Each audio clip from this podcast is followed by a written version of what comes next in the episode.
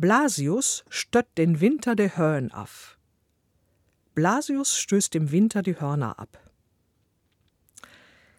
Der heilige Blasius, dessen Festtag am 3. Februar mit dem Blasiussegen begangen wird, ist einer der 14 Nothelfer. Er ist ein sehr volkstümlicher Heiliger. Blasius wird angerufen bei Halsleiden und gilt als Viehpatron. Seinem Tag spricht man auch, wie wir hörten, wetterbestimmende Eigenschaften zu. Ein anderes Beispiel lautet Mosti met Blasius afspreken.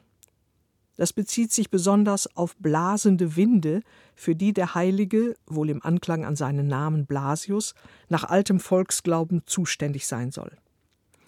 Blasius stößt im Winter die Hörner ab. Die Redensart er hat sich die Hörner abgestoßen bedeutet, dass jemand seine Sturm- und Drangzeit hinter sich gelassen hat.